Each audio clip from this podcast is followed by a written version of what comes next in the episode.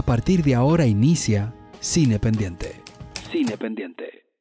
Este es el momento del año en que nos toca hacer el resumen, el famoso resumen de todo lo que uno vio en el 2023 y nada, compartirlo con las personas que ven el podcast para a ver si se interesan por alguna de las películas que a nosotros nos, nos llamaron la atención.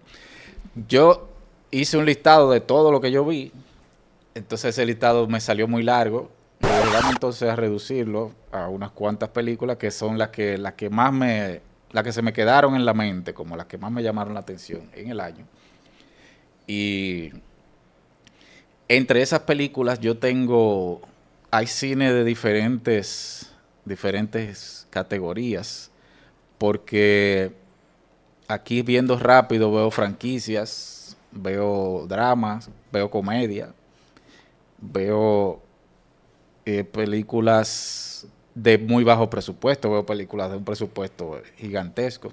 Es decir que el año fue bastante, fue bastante movido. Yo comenzaría sin ningún orden en específico, porque ahí sí estaría difícil ponerle un orden a cada una de las películas, de que la que más me gustó, la que menos me gustó. Pero una de las películas que más resonó en, el año, yéndonos a un, al ámbito comercial, fue la franquicia de John Wick, que fue un escándalo. Oh. Tanto en su realización como en su como en, en, la, en el éxito de taquilla.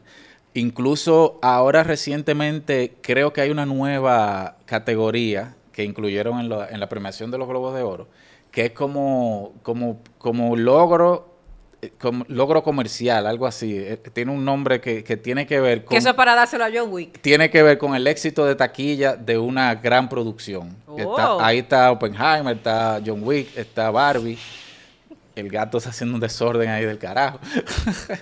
no, el gato. Y. El gato desaparece.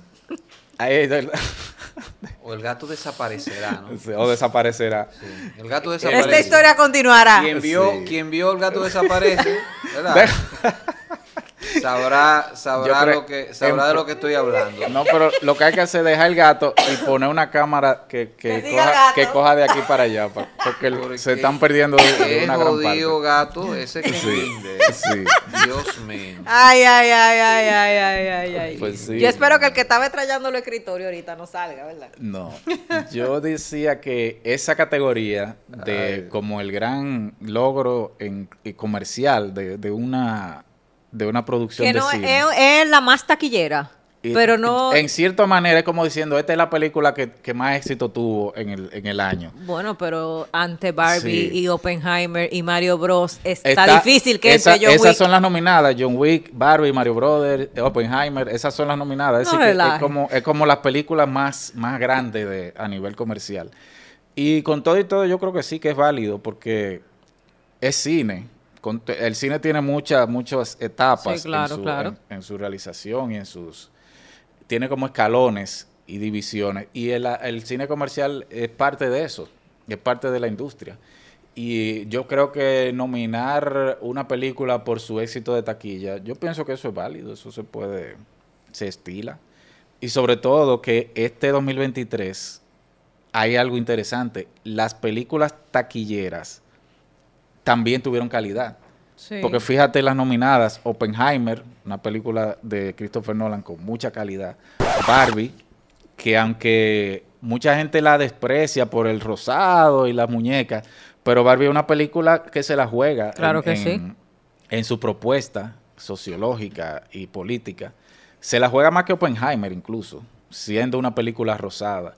Está Mario Brothers, que Mario Brothers rompió con algo en el 2023, que era el tema de que, de, la, de que la película no tenía que ser, no tenía que tener una agenda de las agendas actuales para tener éxito y para llegar al público. Que esa fue una de las, una de, las de las estrategias de venta de la película era vaya a verla, no se apure, no se preocupe. Tranquilo. Tranquilo, vaya No va a, pasar nada. Exacto. No, no saldrá ofendido. Sí, no, no hay problema, vaya a verla. Y e, esa, esa película tuvo esa, esa característica. Y John Wick, que es una película de acción, de patá y trompa, pero tiene una calidad incuestionable. Incuestionable. la, eh, la, propuesta visual de David Leitch y Stahelski, eso es una cosa. Es brillante. Hay, unas escenas ahí. Sí, sí, eso, esa, esa película es brillante. Pero fíjate que también eh, eh, no, es, no es fortuito que esas sean las más taquilleras. Eh, en el caso, por ejemplo, reúne todo lo que le gusta a la gente del cine. La buena acción, una historia interesante y la nostalgia. que usualmente son, son lo que lleva a la gente al cine además de el agregado de este tiempo que es brindarle a la gente una experiencia en la sala oscura, que es lo que pasa con John Wick, que utiliza el lenguaje cinematográfico para darte la experiencia de un videojuego.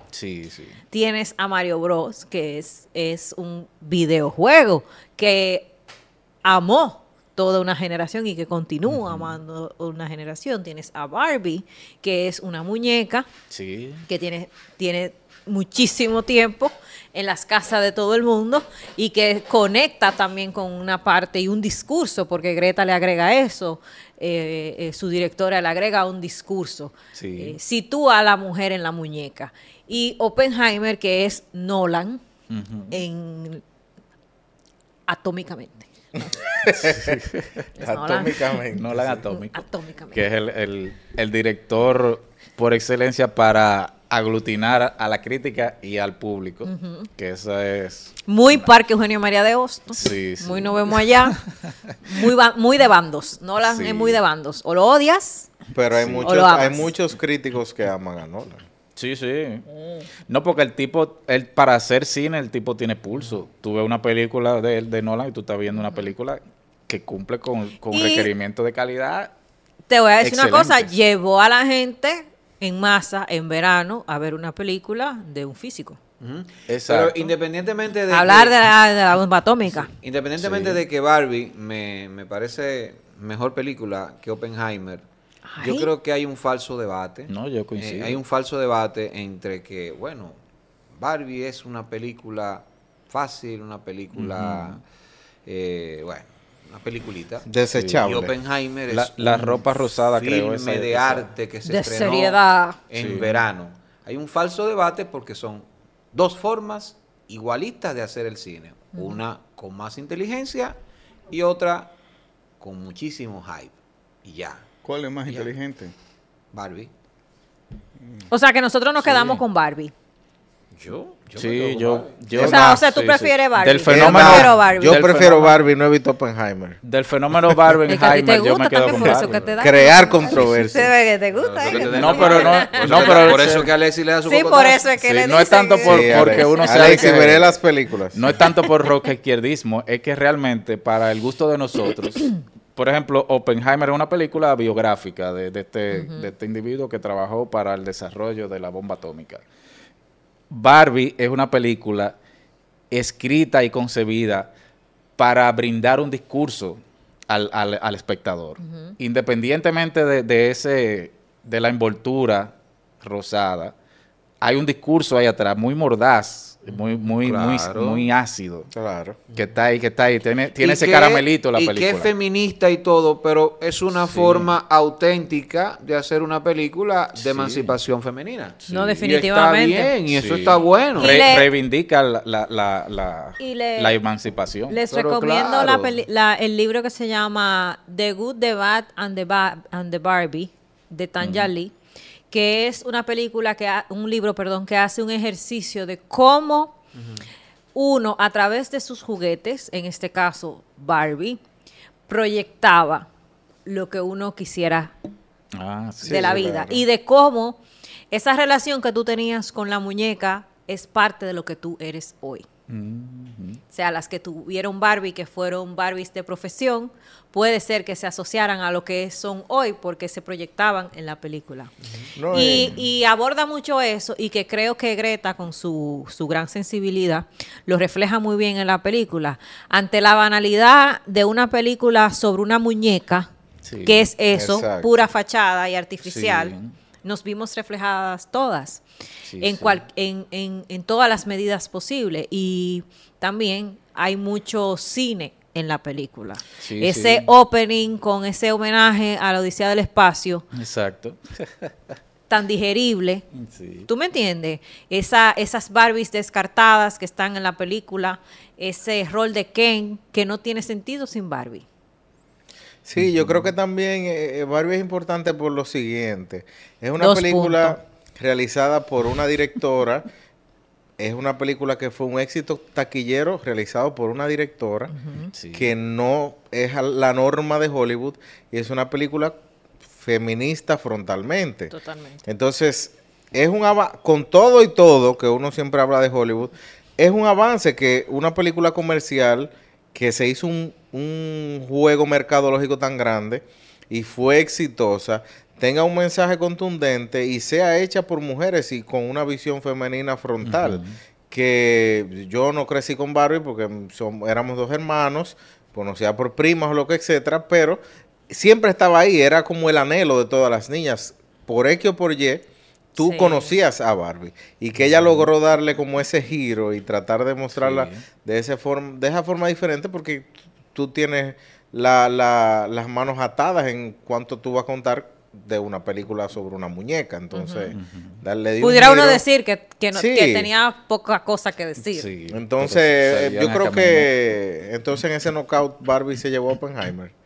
Yo no En- voy a decir nada, porque no he visto Oppenheimer. En este equipo, sí. Sí, para mí sí, para Sí. mí sí. Y la creo veré, que, la veré. que tengo hace verla, pero- una, una experiencia más, más Pero también divertida. hubo, hubo gente en el verano, eh, o perdón, no recuerdo ahora la fecha, pero hubo gente que se le tildó eh, de que fueron de la gente que salvaron al cine, como le dijo Steven El- Spielberg a Tom Cruise cuando estrenó Misión Imposible. ¿Qué le dijo? No fue así, que Spielberg le dijo a Tom Cruise Que que, salvó salvó el el cine. cine. Sí, Bueno, sí. sí, bueno, lo que pasa es que tú sabes que Tom Cruise es el santo varón de la industria. Misión Imposible, no. Yo creo que eso fue el año pasado, ante, el el año año pasado, pasado? antepasado ya con, Lo que pasa es que eh, Top Gun. él es un, Ah, sí, fue con Tom Gun, él perdón, es perdón. un defensor de la experiencia en el cine, por eso es el que se trata de matar en cada escena. Y Sí. fue, y fue Y de- con su ticket de Oppenheimer y Barbie. Y ahí. de brindarle Sí, al sí. público la experiencia en la sala de cine. Por eso que también él aboga mucho eso y él no lo ve como competencia, sino que la industria debe de seguir porque las películas se hacen para ver en el cine. Él defiende eso, pero defiende las películas como espectáculo. Sí. Por eso le brinda a uno, hablando ya de películas, que bueno, Misión Imposible.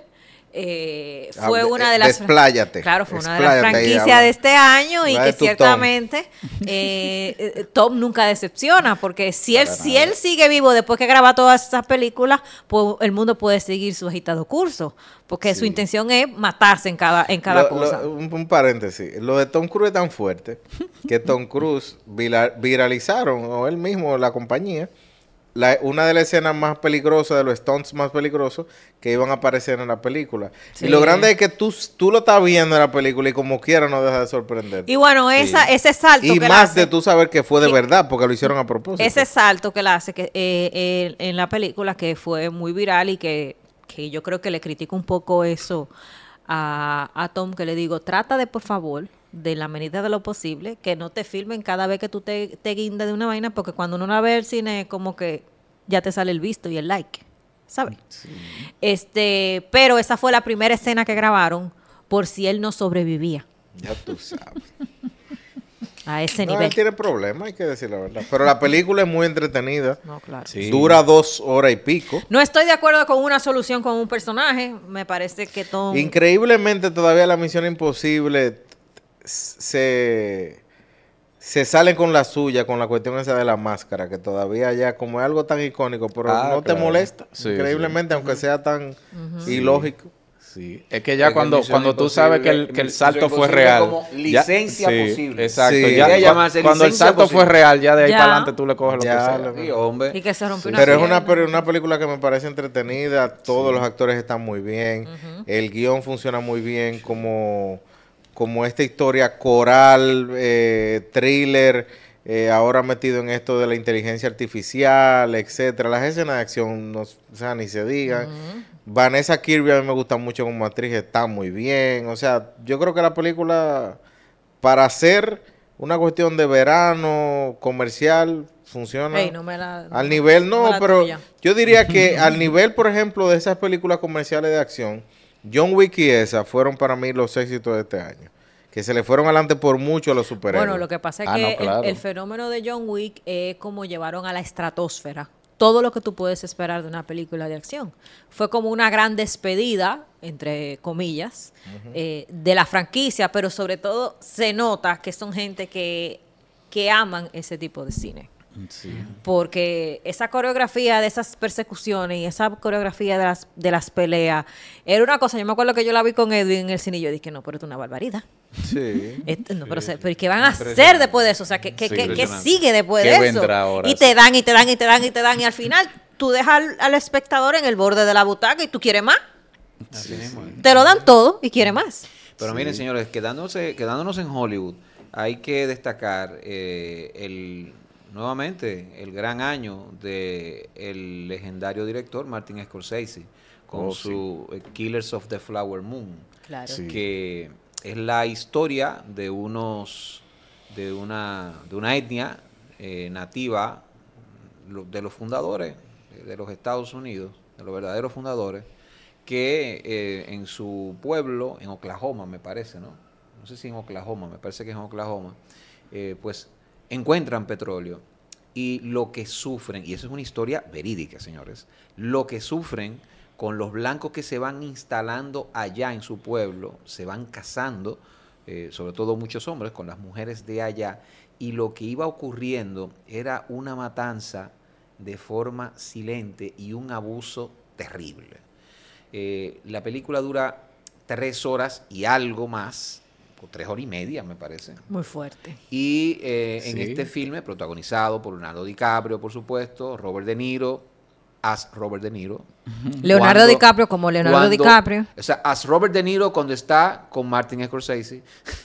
Eh, ya Sí, porque saben, tiene un. Robert De Niro específico. Exacto. Ese Robert De Niro, cuando está con Martin, usted sabe cuál es. El Johnny Boy del 73. Oh, repeat. Más viejo. Es un, su- una suerte de look que queda bien, pero es Robert De Niro Sí, con nada Martin nuevo. Scorsese. Matón. Eh, el punto es que... Matón lo- encantador. Sí, la revelación de este filme a nivel de, ¿no? de- del grupo actoral es Lily Gladstone, que hace de esta nativa eh, esposa martirizada muchísimas veces por el personaje de Leonardo DiCaprio. Es, esta mujer es un sol, es todo Sí, un sol. sí, sí. Y creo que es lo que eh, se destaca más de la película. Y hay algo que me gusta del filme, y esto es una pendejada, pero a mí me gustó mucho, me cogió con esa vaina. Y que cuando se acaba y, y están pasando los créditos finales, eh, hay una serie de sonidos. Hay una serie de sonidos. Hay lluvia, hay cantan los grillos, hay todo un hay toda una experiencia sensorial a partir del universo sonoro que se queda luego que se va acabando la película. Y yo creo que Martin Scorsese lo hace adrede, porque se va a la gente, se va a la gente y se olvida de que la experiencia cinematográfica es integral. Y de repente tú sientes que el cine, más que nada, es materia viva. El cine, aunque es digital, por momentos tú sientes que lo puedes tocar. Y yo creo que esa, esa forma de, de, de percibir el cine así, como toda una experiencia de imagen, pero también de sonido, que llegó para quedarse y es tan importante como la imagen, parece que es interesantísima. Además de que una respuesta, para mi gusto, yo quizá estoy inventando y, no, y vi otra cosa, o escuché otra cosa que no quería, que no, que no era el objetivo de Martin, es una respuesta a Marvel. Quédese después de Marvel, que después de los créditos va a haber una vaina de una de las franquicias. Pues quédese ahí y sienta, sienta como siente también ese pueblo nativo en el cual todo es holístico, todo es integral. Eso a mí me pareció maravilloso. Y es importantísimo el, el tema de que la precisión que tiene esa película en la realización. Y. Martin Scorsese ya es un señor de edad. Sí, señor. Y esa película, Casi eso 90. es- esa película tiene un pulso narrativo y una, una belleza. Y en cada, cada segundo de la película es una obra maestra. Y el ritmo dinámico Sí. y brutal. Brutal en el Sí. sentido de Sí. que es así. Sí, pero que Ese tú Martin. sabes qué película me recordó Eh, de la de Jairo Bustamante, La Llorona.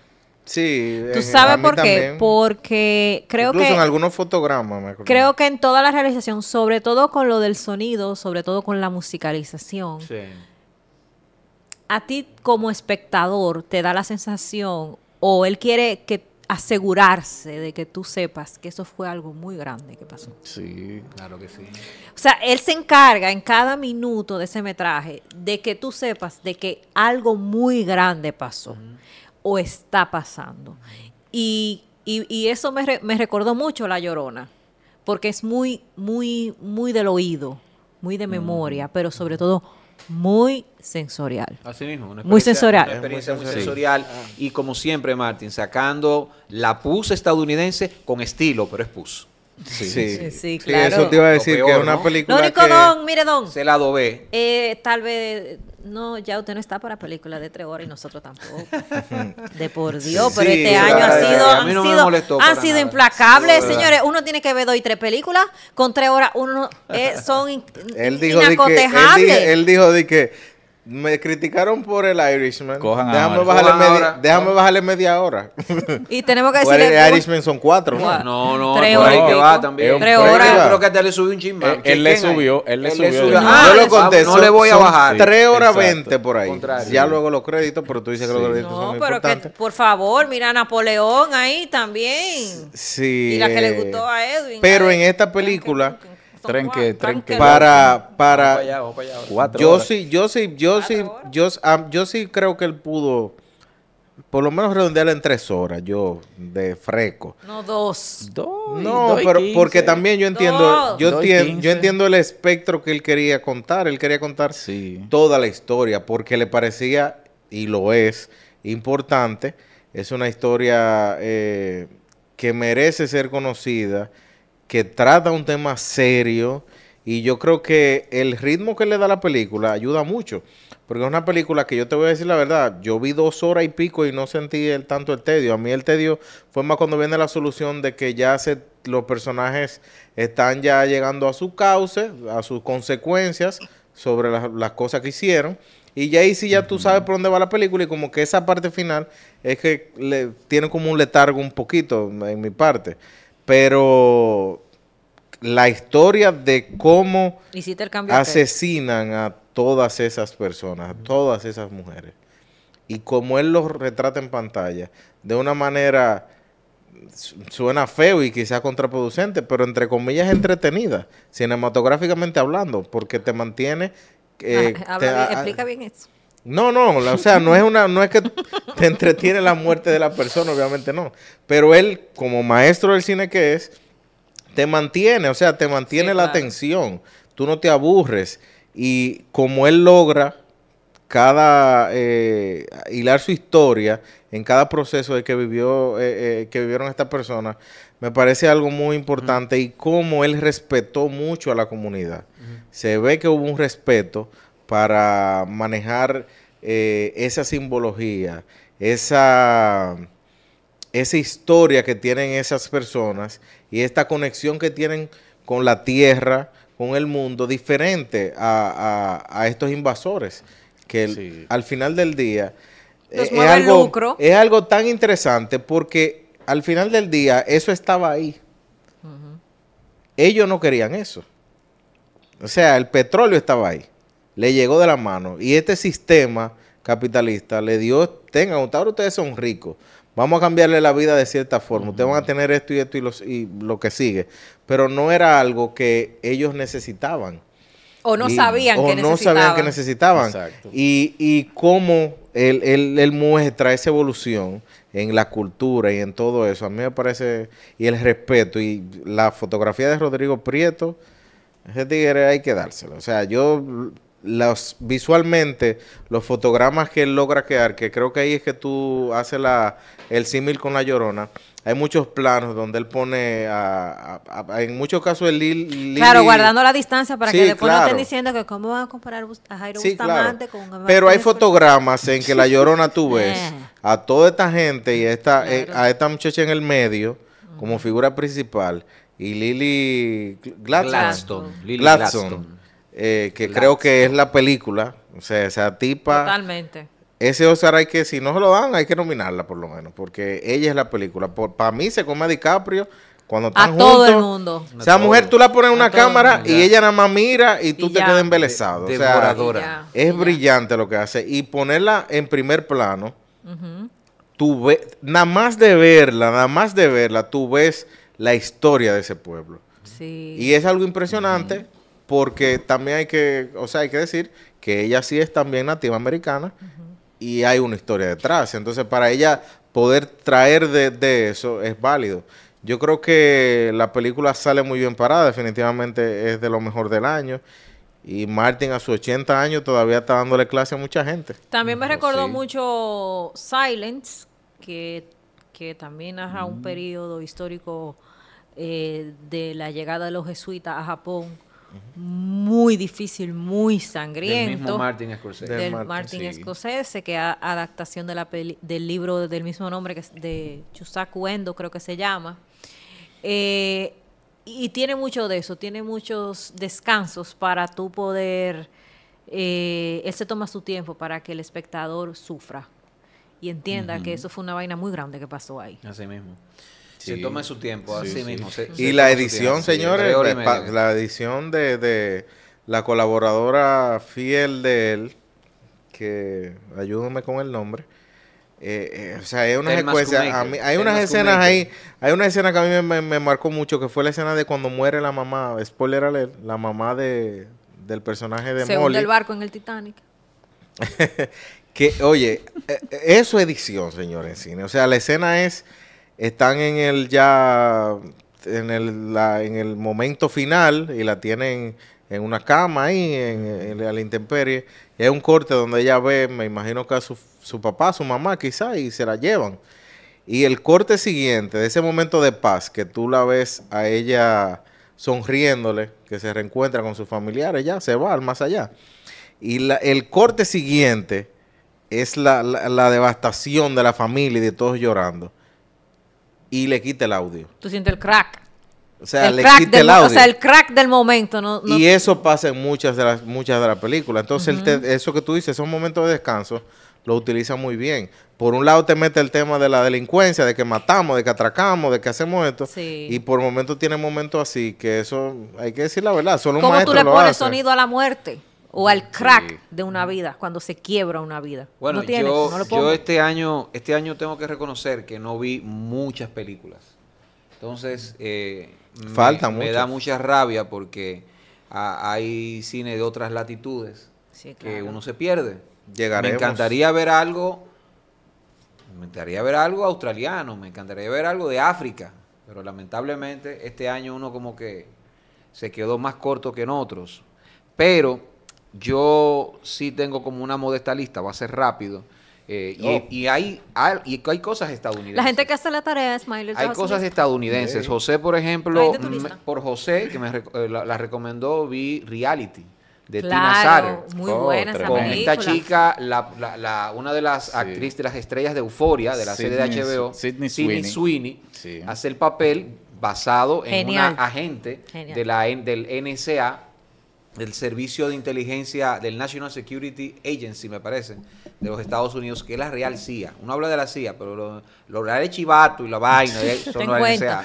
NSA. Entonces, ella de la NSA eh, hizo unas filtraciones, se, se llevó unos documentos y la forma en que a esta chica la interroga el FBI, cómo, cómo le llega, es, es una, es una clase de, de- de, digamos, de depresión, es una clase de, de- de terror psicológico, lo que, con lo que ella vive en ese espacio angosto, eh, como ella va sufriendo eso y, y la, los colores que, que va tomando ¿no? su, su performance. Creo que es una película impresionante, dura unos 88 minutos y quizás menos.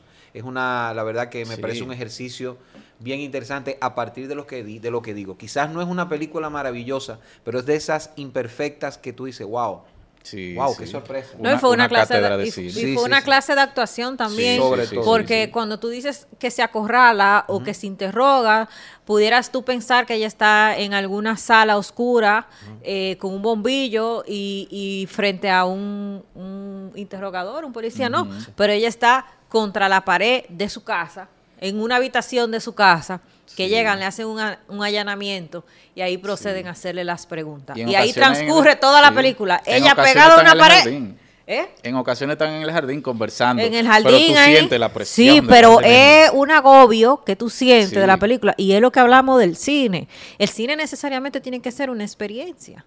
Tiene que dejarte esa sensación de, contrale, tú estás viendo, te están contando una historia. Si usted sale de ahí de que, bueno, Sí. hay un fallo ahí, te o sale conmovido o sale enfogonado, pero tiene que salir con algún tipo de emoción de la, de la verdad oscura. que es una película que te atrapa, una película que sientes una tensión. Yo creo que si hay un símil, que, que una analogía, usted le busca una película, tensión.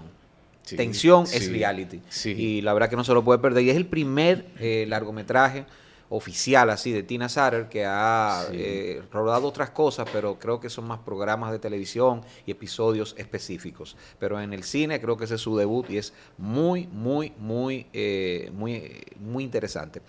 Hay otra película que me, que me gustó muchísimo y esto es Footage, imágenes de archivo y en este caso un juicio que se televisó y cambió la historia de Argentina en sus 40 años de democracia, luego de esa sangrienta dictadura de 1976 al 83. Hablo del juicio de Ulises de la Orden. Este hombre hace un monumental trabajo de tres horas y le aseguro que no se va a arrepentir. Es una tensión la que se va sintiendo continuamente. Cómo van unos, estos jueces haciéndole, ¿verdad? Eso mismo, ese proceso a, a estos sanguinaria, eh, a sanguinarios militares que presidieron una Argentina que para entronizar una receta económica llamada neoliberalismo, pues mataron a miles de jóvenes, a miles de jóvenes, y cómo esos ecos resuenan en la misma Argentina con un hombre que se llama Javier Milei. ¿Cómo resuena? Y el peligro eh, latente que puede vivir Argentina con un hombre así. Pero cuando esa gente, cuando usted ve los, testimonios de las personas que se van dando ahí, de sobrevivientes, de otros, de otros militares que se negaron a aceptar órdenes, tú ves ahí eh, diferentes géneros. Terror de todo tipo, pero también por momentos alguna risa nerviosa que se genera de una acción de uno de los testigos, pero también el drama de la entereza, de tipos que se negaron a seguir órdenes. Es de todo lo que se va viviendo en esta el juicio de Ulises de la Orden. Perdón, Ulises de la Orden, ¿usted dice el nombre? Sí, Ulises de la Orden. Perdón. Eh, sí, Ulises de la Orden. No se lo pierdan, está en Filmin, en la plataforma Filmin, o si no, como siempre decimos, ¿verdad? Ayúdese. Ayúdese. Haga su- Ayúdese. haga su- Haga su haga, diligencia. haga su diligencia. Otra también que me gustó muchísimo, eh, también es un documental, hablo de el The Pigeon Tunnel, o el, no sé, ¿cómo se dice eso? El, el, el túnel del pájaro, ¿verdad? The Pigeon, The Pigeon La Tunnel. paloma, De la paloma, más bien que es del maestro del documental estadounidense Errol Morris y es sobre Mm. la figura y obra de John Le Carré. No se va a arrepentir. Ah, sí. Como rueda Errol Morris es divertidísimo porque siempre parte desde eh, la tensión y el misterio que, y, y la, y los colores que te puede dar eh, la recreación y el género o el subgénero del noir. Entonces, eh, aquí está más que justificado el noir y partiendo de que John Le Carré se inventaba muchísimos mundos a partir de un padre que era un maldito ladronazo y estafador. Es una vida divertidísima de John Le Carré que además, que además fue espía, imagínate. Y ya ahí tú entiendes su mundo. Atención, de- lectores. de espías. Así que lectores no se pueden perder este maravilloso documental de Errol Morris llamado The Pigeon Tunnel o Volar en Círculos. Está en Apple, en, en Apple, en la, ¿cómo se llama la Apple aplicación? TV. De Apple TV. Entonces, otro documental. Yo este año me fui en documental, señores. Está otra maravillosa película eh, esta es sueca, de Michael C. Carlson, y es A Tiger in Paradise. A Tiger in Paradise trata un fenómeno que a, nosotros lo que tenemos, bueno, hablando como yo, ¿verdad? Ustedes aquí quizás no tienen eso, pero la gente como yo que tenemos déficit de atención, eh, nos ocurre mucho. Ese es el overthinking, el pensar de más. Y eso le ocasiona brotes psicóticos a José González. José González es un cantante de folk que mezcla eh, la nueva trova con algo de música electrónica suavecita ahí, reminiscencia de, de Radiohead con los otros álbumes y inventos electrónicos o poco de, un poco de- también de trip hop.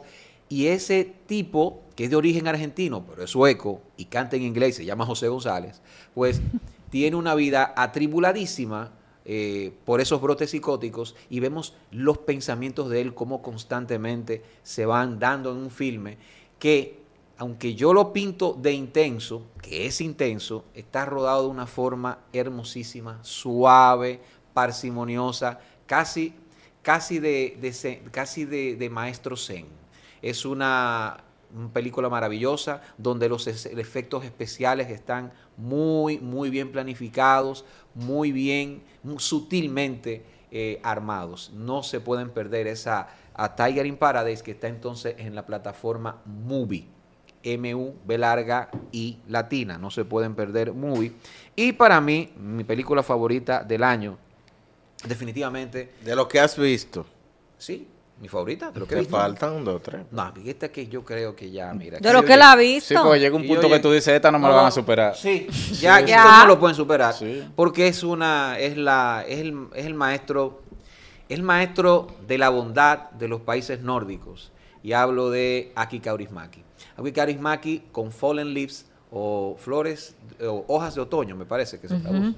Es una película maravillosa.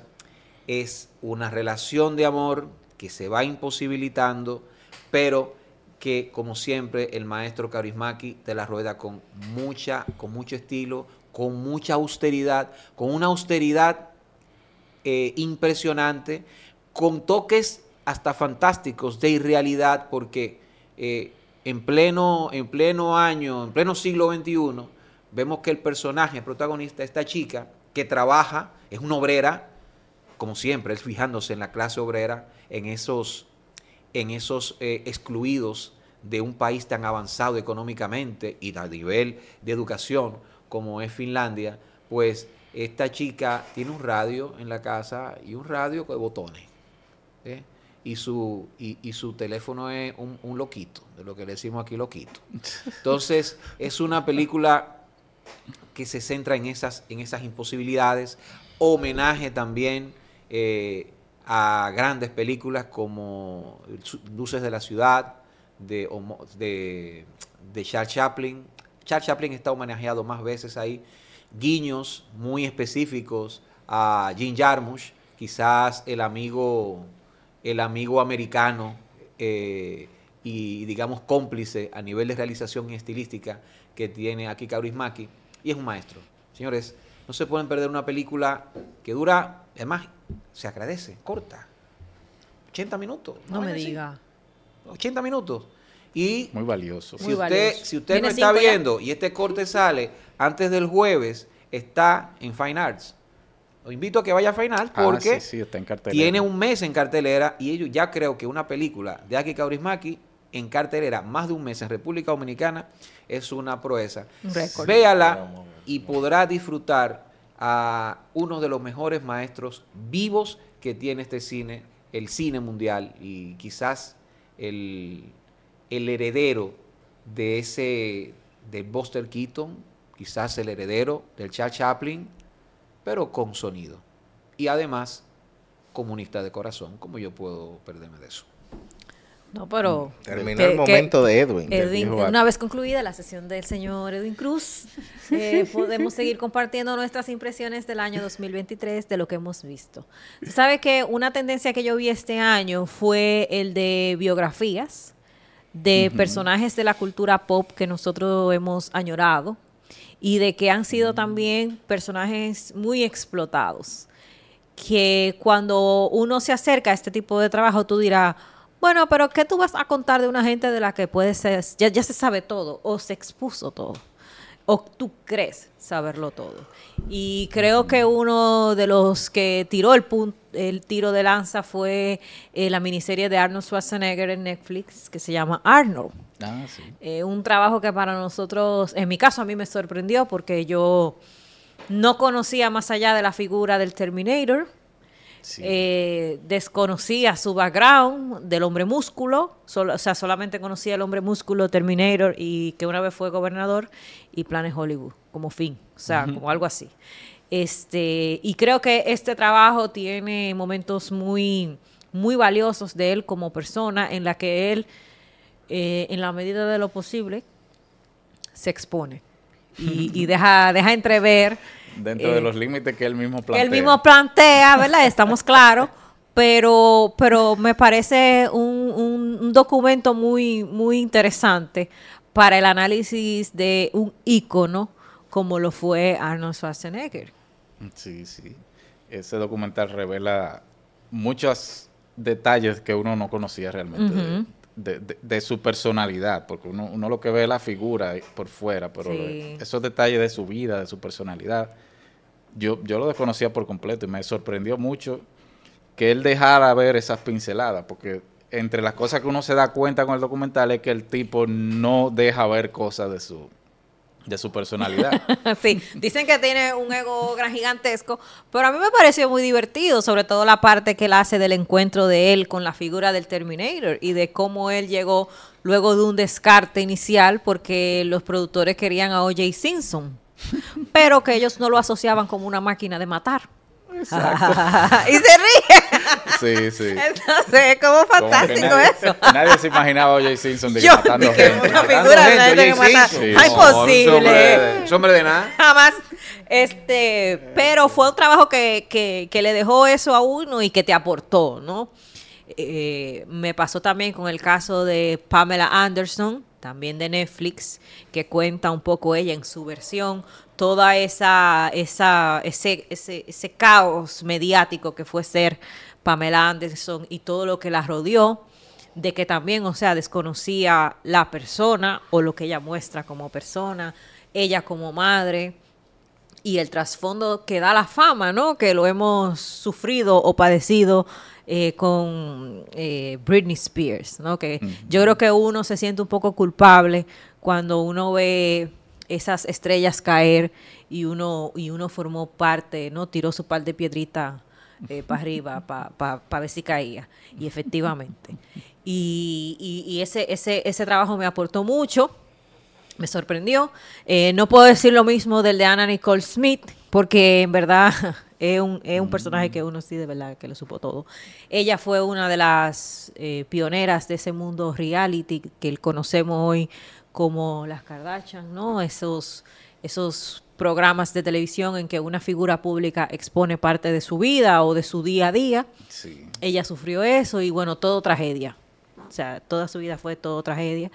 Y lo que cuenta de ella como la persona, de ella como la hija, de ella como el familiar, es un poco... Es un giro interesante. Agridulce, ¿no? Es agridulce. hay un giro muy interesante en ese documental. Y eso es lo que más me, me, me parece, me llamó la atención, porque es un giro retorcido sí. de y que implica hasta dónde puede llegar una persona que quiere lograr la fama. Eso y crear el personaje. Disculpe mi ignorancia. Ella era la que estaba casada con el viejito, ¿verdad? Sí, que fue Playboy, Playmate y, y, todo eso. Em, también otro, otro fue como en el caso del trabajo que se hizo sobre Sylvester Stallone, Sly. Ah, Sly, que en la que él también recorre ese, ese camino, ¿no? De, convertirse en Sylvester Stallone, como hizo Rocky, todo este, toda su película. es interesante cuando tú comparas a Sly, a, Sylvester Stallone y, y Arnold Schwarzenegger. Si Arnold Schwarzenegger tiene capítulos muy interesantes y creo que a nivel eh, es más pareja, porque es una miniserie, la de de Arnold, pero es por, para, por eso para uno es realmente un documental. Creo que la de Sly me a mí particularmente me conmueve un poco más porque Sly como Oh, ¿sí? que es menos eh, cogió matrote. Bueno, eh, tú sabes que Oye, su historia. Sí, ha sí, capitalizado el- la dificultad de llegar, ¿no? Y de que yo era un don Sí, nadie y que yo tenía todo en contra, que no tenía dinero. Que hice muchas cosas que de las que yo no estuve de acuerdo, pero era eso o morirme de hambre, ¿no? La famosa historia de que vendió el claro. perro. eh, que- para poder tener dinero para comer, ese tipo de cosas. Bueno, que- pero eso, eso no, lo de que ven- lo que vendió el perro, eso no salió en el documental. No, no, pero que te digo que eso forma parte de su historia. Sí, pero no, no, eh, a mí, bueno, primero a mí ese, ese, esos documentales que son es, narrados por sus propios protagonistas, ya ahí tú sabes que hay una no, yo voy a contar mi historia. Ah, no, claro. Mi Ahí- versión de la historia. Bien. Sí, claro. Ahí hay una condicionante, ¿no? Eh, pero en el caso de, de Sylvester Stallone, acuérdate que siempre hemos sabido que Sylvester Stallone tuvo un momento en que tuvo que hacer una película porno. Eso, eso lo sabe todo el mundo. Entonces él, él hace un Italia, documental, Italia. cuenta su historia y no sale esa parte. ¿Por qué? Eso lo sabe todo el mundo. O sea, él, él- él- él dio entrevista y él dijo que estaba en una situación bastante necesitada, que estaba viviendo en una estación de autobús y que era eso o, o morirse. Y entonces él hace, por fin, hace su película, él contando él su vida y deja eso fuera. ¿Por qué? Yo me quedo con Arnold. Yo creo que Arnold, como quiera, no sé. A mí me gustó más lo que compartió. Esa frase de que, eh, ¿dónde fue que él nació? En. En Austria. Sí. eh, I was born in Austria, but made in America. Sí. Algo, algo curioso. Fue algo de- contundente de una figura que se volvió un, un ícono norteamericano. Inclusive, él, di- él hace el análisis de las figuras de acción en esa época que ahora es muy lejana para nosotros, que ya nosotros no vemos eso en el cine, pero era ciertamente una rivalidad. Y yo creo que se aborda más desde Arnold que la crujía que pasó en Sly. No, y Arnold fue Sí. más sincero. Arnold fue más sincero. Arnold- Arnold, nos contó que fue Saki Panky. Claro. Y que fue a eso. Claro. Eh, nos contó sus sentimientos extrañísimos hacia, sus hacia sus Sí, padres. Exacto, porque Eh, aún así, aún escondiendo las cosas, nos mostró cómo que- él era. Sí, sí, él dijo, yo primero que todo. Sí. Eh, ante el agradecimiento de los amigos, no, yo le voy a ganar a esos que me dieron la mano porque yo pienso en mí nada más. O sea, no nos contó Sí. ahí. no-. Sí. Pero yo creo que eh, Sylvester Stallone, se, o sea, desde un, desde un principio se, se- se victimiza a él. No, todo el tiempo. Y hasta, y hasta su padre. O sea, creo que... Yo creo que él nunca perdonó a su padre. No, no, Nunca lo perdonó. no creo, ¿no? No. Pero yo creo que eso está implícito cuando él Sí. dice, este hijo de su... Sí. Cuando lo fue al hospital. Lo, lo interesante de lo de que él no le dio Sly, tiempo a eso, perdonarlo, porque es que el papá le vino con una. sí, con lo que yo quedé, lo que más me llamó la Yo no atención lo de- de, tampoco, Sly es la, la manera como él llegó a la fama con ese Oscar tan inesperado por Rocky. Que, lo que yo no sabía, que eso le creó a él como una presión de que él tenía que seguir esa línea de, de cine, de, de- contenido pesado, que esto y lo otro. Cuando él en realidad no era actor nada, él lo que tenía era que hacer No, disparate. y yo, creo, y yo creo que eso a mí me, me llamó Sí. la atención, porque Esa fue la parte como que se me quedó Maracayo de tiene, la- tiene mucha razón, pero yo me sobrepongo a eso y digo, lo que pasa es que tú dices, coño, este es un pobre infeliz. Y el mismo Stallone en el documental de Arnold dice, coño, eh, Arnold me ganó. Y yo creo que Arnold lo derrotó en todo escenario. Me parece que eso es lo que, lo que ocurre, ¿no? Porque tuvo un Arnold que le ganó en todo, el en todo escenario y, y el, el documental de Arnold te permite, te permite ser más insidioso porque tú dices, coño, le salió todo bien, pero es un hijo de su... No, claro, no. y, Su y en el madre. documental de Arnold, él mismo se él mismo admite que no, que no, que no era actor, que Sí. y, Ajá. y- y se, se burla él Sí. mismo de, Sí, de todos lo- los lo- las burlas que, se- que se hacían de Arnold Schwarzenegger como, como un actor. Pero fíjate que en el documental de Sylvester Stallone, él trata, oye, men, él trata de justificar de que sí, de que él tenía dotes de actor. Tú no te, tú no te fijas. Aunque muestra todas las críticas que le hicieron de, de su incapacidad como de desdoblarse y de ser actor. Pero también mete opiniones de gente que dice, no, mira, y pone el ejemplo de la película que él hizo de policía. Sí. Y que no, Ah, mira, o sea, el tipo sí, sí tenía madera para actuar. Lo que pasa es que no, no, como que no vieron más allá. o sea, no amigo, no- lograron. Stallone, o sea. Sí. Ponen incluso El a único- Tarantino. Pero es su El único- documental. Hay el un testimonio único- de Quentin único Tarantino. Él el hace único- lo que el- quiera. El que fue más lejos tratando de ayudarlo fue precisamente Tarantino y Sí. lo hizo quedar muy bien. Ajá, sí. Claro. Sí. es- es- Pero- Él, es un adorable imbécil, prácticamente. Pero, pero también eh, está el documental que fue muy, muy comentado de David Beckham. ¿Ustedes lo vieron? Ese- yo ese, yo no lo, no lo pude Ese ver, de. Lo David debo, lo Beckham, debo. de David Sí. Beckham también, que a mucha gente de, de, esta, de esta época este, conoció el background de, de él, más allá de que es un tipo que, bueno, que sí fue un futbolista muy famoso, que está casado con una Spice Girl y que tiene unos hijos ahora que también son medio famosos. Yo creo que también logra, logra acercar un poco los públicos que es lo que pretenden estos trabajos, también ellos contando su historia de muchos eh, momentos eh, de su vida que ya son pasados y que para mucha gente ahora son, eh, son desconocidos, pero yo creo que de todos eh, yo me quedo con Arnold, de, todo, de todos esos sí. trabajos.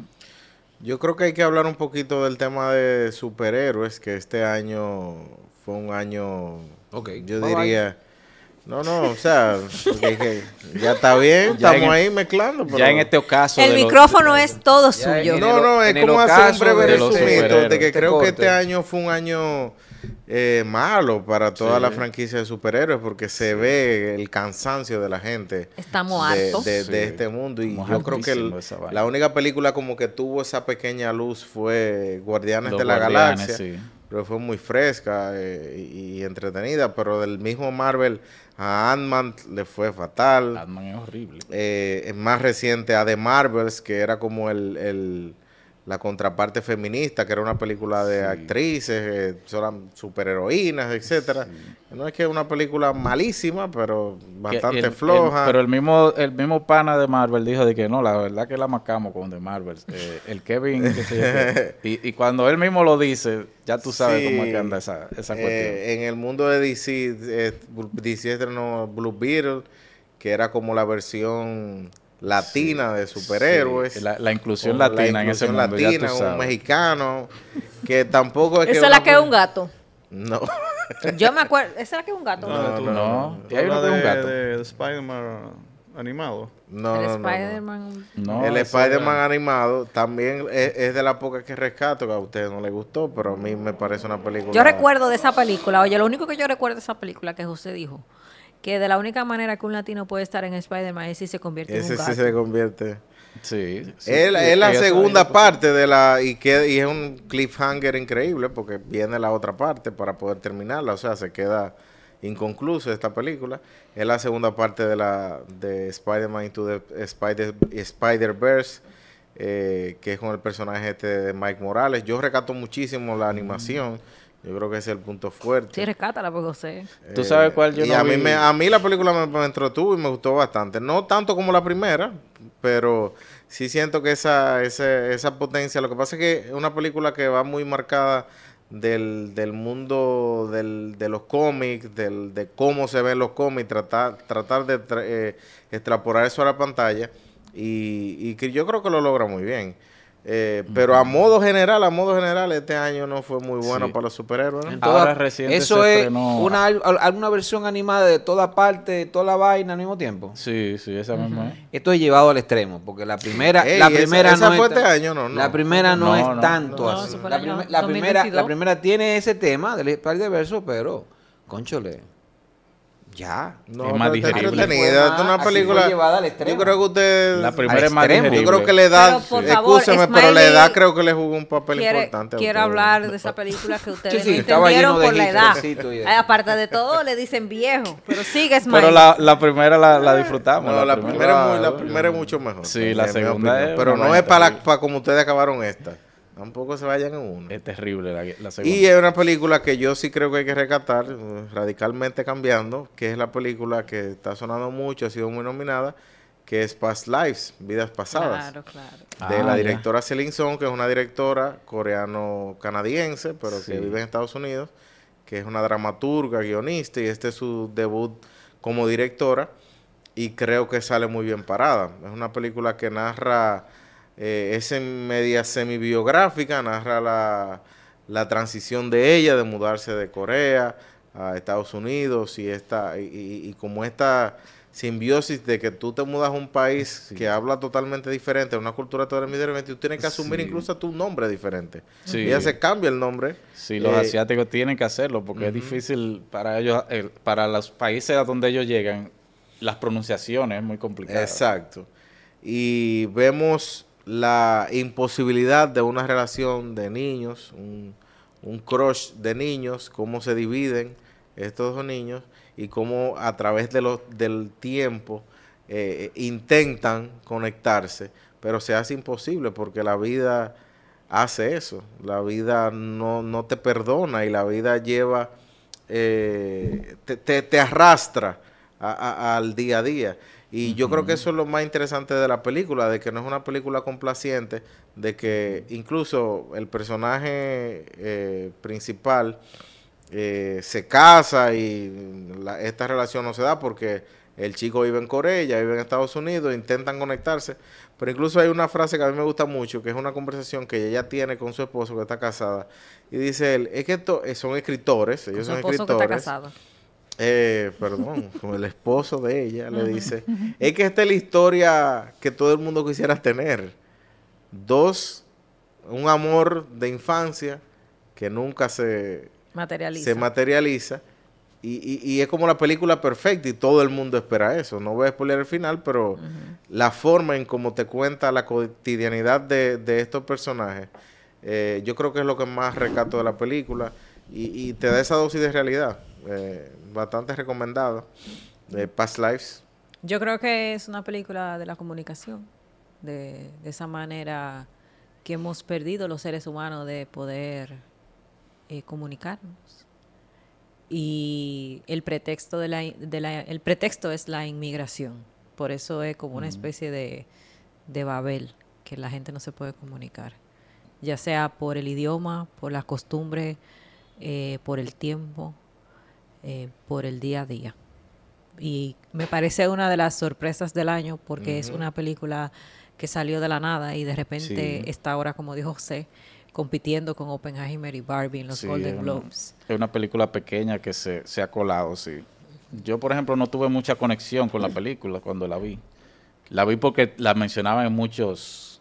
Quizá a uno le pasa eso, cuando te la mencionan mucho en diferentes tiene escenarios, Sí. te- se te arma un pre-hate. Y, y el pre-hate me, me dañó la película. Yo no, no conecté mucho con la, con la situación de los personajes.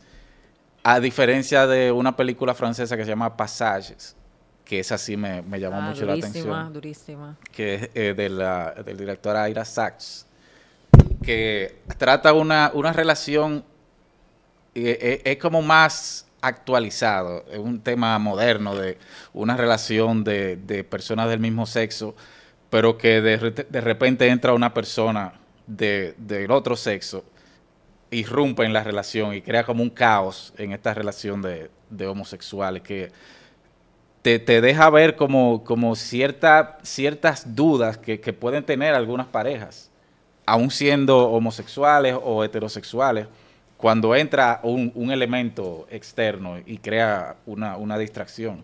Me llamó mucho la atención el- el- la, la crudeza de esta película. Esa me, y también es como se está colando. No, no va a llegar a, lo- a los niveles de, de Past Lives, porque yo siento que Past Lives eh, viene como montada en Sí, una... tiene su cuota, Sí, su yo- no, yo creo que viene montada en una estructura de, de, de publicidad la película también. No es que sea un- una película mala, pero yo creo que Y tiene mira, su- que, que ahí en Past Life no hay nadie que así, que tú digas, como- No, ni claro, la pero se directora ha conocida, en, ni... en listas y Se- todo es el mundo como habla en de la, la película. la, la, la película indie del año, Sí. que Drive hay My que Car, apoyar. el Drive siempre- My Car de este año, Siempre de va a haber este una año. película pequeña que va, que va a recibir el, el empuje. Y yo creo que este año le tocó a esa, a Past Lives.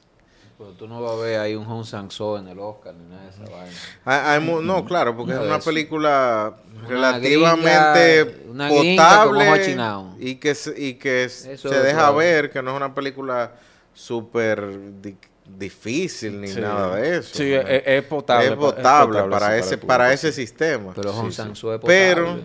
sí, Pero pero, claro. difícil. Pero estamos hablando también Entrañable también. en el sitio que ahorita te mencioné de que hay muchas películas que faltan por ver porque no, no sabemos que ahora cuando empieza esta carrera por los premios, que termina con el Oscar, es que vamos a tener que llegan muchas películas ahora en estos Tú sabes primeros que meses del año.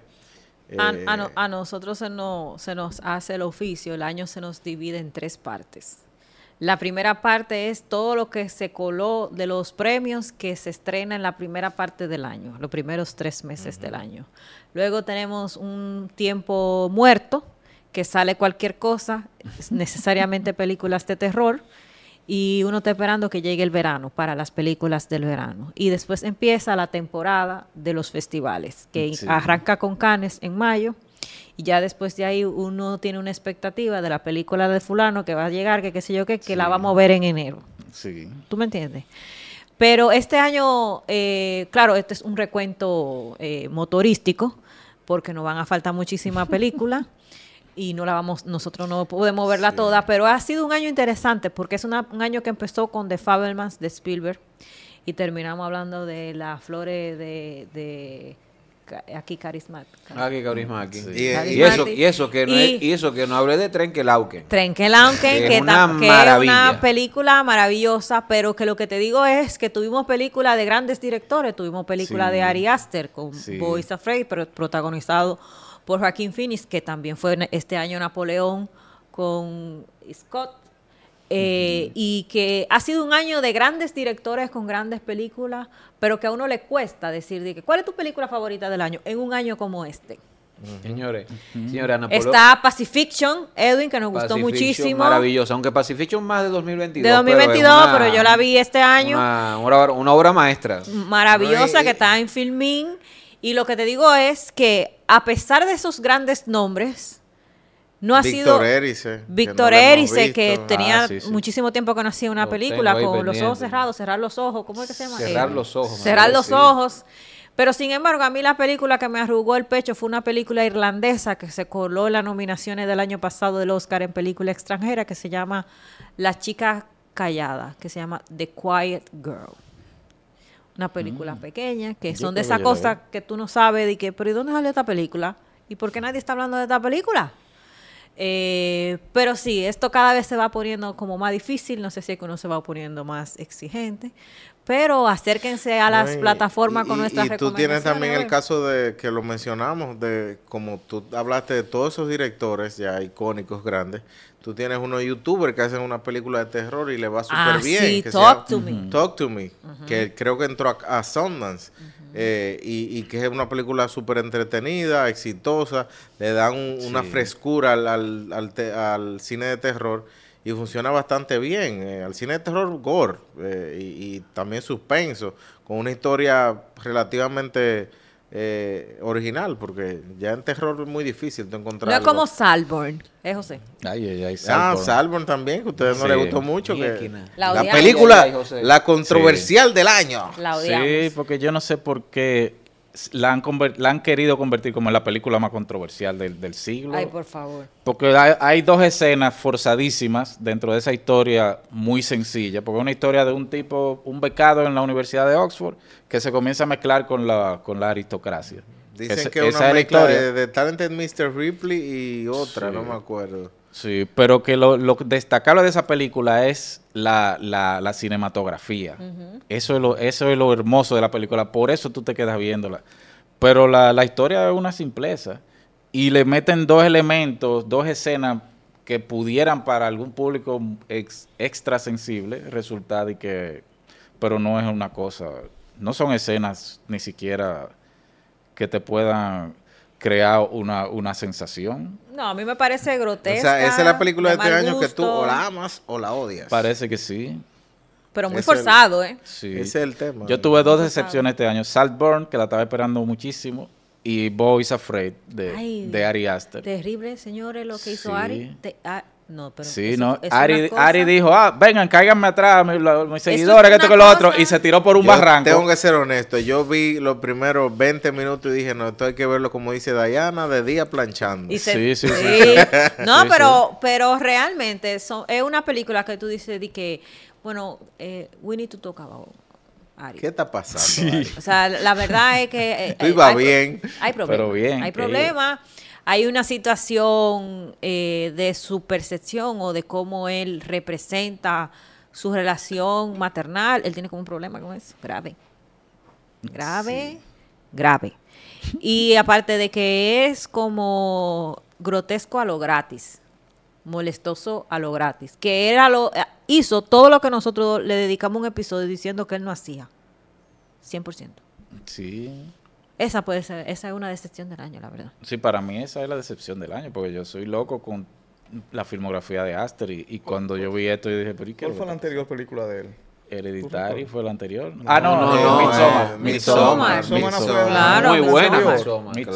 claro. Ah, pero Sí, señores, sí. que también este año Wes Anderson, una película. Ay, Ay, Ah, Asteroid. City. Ay, Insoportable. señores, también. Esa la ya. tiró, eh, tiró Asteroid City y también tiró Un una corto. serie de cortos para Ah, Netflix. sí, sí, es verdad. Que no lo vi porque me quedé con tan mal sabor de Asteroid City que he visto muchos colegas que la tienen como su película favorita del año, que no, no entiendo, porque si tú eres fan del cine de Wes Anderson, no, si usted es fan del tienes, cine de tienes Wes Anderson, que entender que es un refrito de lo que él ha hecho y, y él mismo, Ah, no, claro. o sea, el nivel de autorreferencia y ya de... Sí. Él está en modo Arjona ya, hace mucho. sí.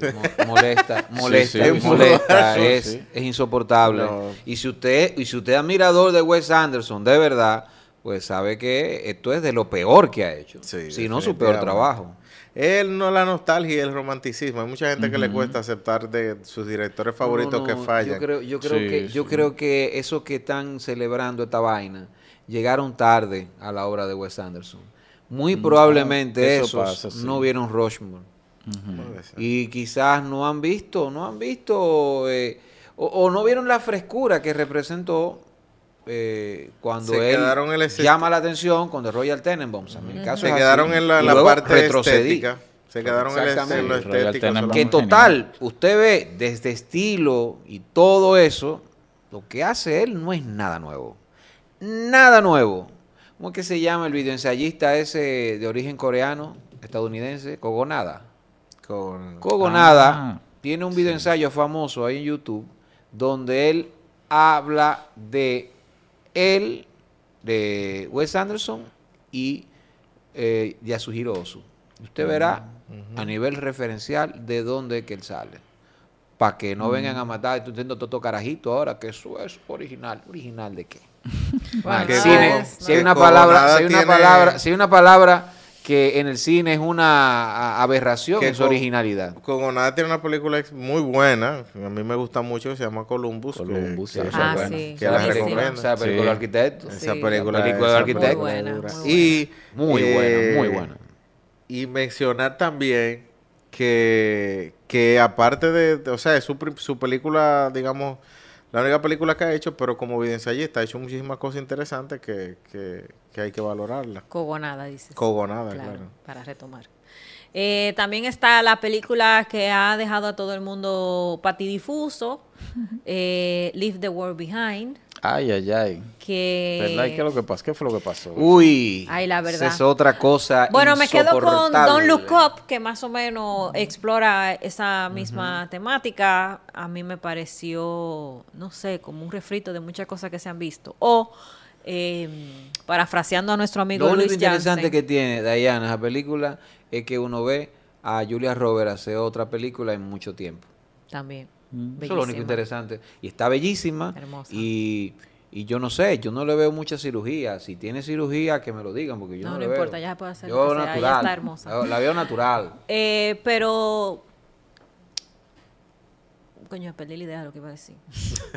Eso le pasó al, al guionista de Leave the World Behind. Leave the world behind, ¿verdad? Leave the world behind. No, eh, decía sí. que parafraseando a nuestro amigo Luis Jansen, que le deseamos una pronta recuperación de esa cirugía estética que se hizo. eh, él dice que este tipo de películas eh, a uno no le llama la atención porque es que la realidad no se le acerca. O sea, creo que ya llega un punto, por lo menos aquí nosotros en República Dominicana, eh, vivimos en un espectáculo distópico. ¿no? Que Sí. hay cosas Sí. que tú, en, en un mismo frame de, una, de un portal de noticias, tú puedes tener una estafa del Estado, de no sé qué. Más para, más para adelante tú encuentras un tigre que mató una chiva y después otro que está con una quejillo qué y después una altita o una gente del espectáculo que le dio una galleta a la otra, que se encontró con el marido a la otra. Entonces, cuando uno vive ese tipo de realidades, que 200 Teslas se estén estrellando uno encima del Uno otro, atrás de otro. que Sí. caigan aviones, que la gente no sepa lo que está pasando. Es como un día a día. Sí, no, exacto. Que que- salga de que, de que cierta tensión racial. sí. Óyeme, y yo te, Te voy a decir una vaina. inclusive. Además, irresponsable, pero imagínate, producida por Barack Obama y Michelle Obama. ¿Qué uno puede esperar? Esta vaina de decir que no, no hay un, una, no hay un plan, no hay eh, todas las cosas que pasan a nivel de guerra y a nivel de... A nosotros nos van a decir Sí, conspiranoicos. de no, que, pero imposible. de que eso es, que se alinean los planetas y viene el caos. Los sujetos estudiados por el doctor Sí, Sablul, ¿cómo que, que- no hay conspiración, que no lo hay sentimos. Tan y de que, viene y de que, que viene un y de que, que viene no que, que no que eso, esas guerras y esas vainas eso es- que se alinean los planetas el Big Bang Que viene de afuera. ¡pa! una gran explosión Que viene de afuera, señores, de por Dios. Son vainas que pasan. Señor. Sabes que ya creo que nos censuran por, No, por ya. lo que yo voy a decir No, ya. pero miren ustedes creen que uno es No, señor. uno es pendejo La verdad es que mira sí. aún fallida es mucho mejor que está en la misma plataforma de la N roja White Noise Ah, guay, no, Aún que claro tiene momentos que tú dices, espérate. Ah, ya. Sí, no, esto pero tiene me dio geniales. Es que hay dos white noise. Esto me pesado. Pero White La Noise de tiene Nolan, momentos. la de- No, a no- Baumbach, no- no a Baumbach. no a No, Baumbach. no a Baumbach. Y además tiene mucho mejores actuaciones porque No, tiene- tú ves ahí Don Chiro a- está ahí. Don Chido el brillante. Brillante. Y este chico, como ya Adam Driver. Adam Driver. Adam Driver tiene como unas, tiene unas rachas eh, Tiene mucho que no impresionantes. falla, sí. Eh, unas rachas impresionantes en los últimos años. Y la verdad que sí, eh, de esas películas así como estas distópicas, últimas distopías, esta eh, es mucho mejor, esa basada en la novela del, del distópico escritor Don, Don DeLillo. Don del hilo. Pero ya antes de finalizar, eh, no podemos dejar de mencionar la mejor película de la plataforma de Netflix, ya que estamos para terminar, que es una película que se llama Reptil con Benicio del Toro. Esa es la mejor película. Ok, Ramón. Porque está Benicio, Momento, momento, momento ¿Qué más desagrado goloseo de la doctora. Cuidado si la brisa de mi, de mi objetividad saliendo por la puerta Sí. los golpea. Así Pero eh, no puedo dejar, porque ya que tuvimos problema con ese corte de una, Oh, peli- sí. de la, una película Y buen análisis que, que está protagonizada por Benicio del Toro y Justin Timberlake. Y Alicia Silverstone. y Alicia Silverstone que hacen como Oh, un Dios. recuento. Sí. Claro, hacen un re- reencuentro, Dios. Eh, Alicia y, y Benicio, que Clueless. tuvieron una Sí. película juntos que se llama Baggage. Ex- Essex Baggage, que fue producida por ella luego de su flamante éxito de Clueless. Así que O sea, me parece soy nada una- que ver. soy una nada que ver. soy Me una parece, soy una Valley Girl. me parece genial porque Benicio sale en todas las escenas. Es un, es, un, es un personaje que se parece mucho a su personaje de Javier Rodríguez, de Traffic. A mí no me Sí, importa que se parecido, esté repitiendo. Eh, pero Siempre quiero, y cuando él esté en pantalla. Claro, sale Sí. en todas las escenas, que es muy importante. Es Sí. un tipo bueno que se rodea de tipos malos, que, que no se deja permear por la corrupción. Está Justin Timberlake, que hace un esfuerzo, eh, pero que yo no le di mucha importancia. Eh, No, pero la, la Timberlake siempre está ¿Y bien. si, tú te, y si te ponen a Benicio? ¿y por qué la? Timberlake? O ¿Te sea, gustaría eso, sí. pero Son- son- son cuestiones hombre, distintas. José, son cuestiones. son ¿Quién a tu nivel que tú crees que se, se, se asemeja o se iguala a Benicio? Javier Bardem. Ok. En los términos que yo lo evalúo, No, obviamente. Exacto, obviamente, obviamente. que no tiene nada que ver con su carrera ni nada de Claro. eso. de goloseo, Desde el cristal de la inobjetividad. absoluto. Claro, desde mi inobjetividad. Claro. Claro que sí. Absoluto. Exacto. Señores, esto es Cine Pendiente. Suscríbanse, comenten y denle me gusta. Sigue la conversación en nuestras redes sociales arroba cinependiente rd. Cinependiente RD.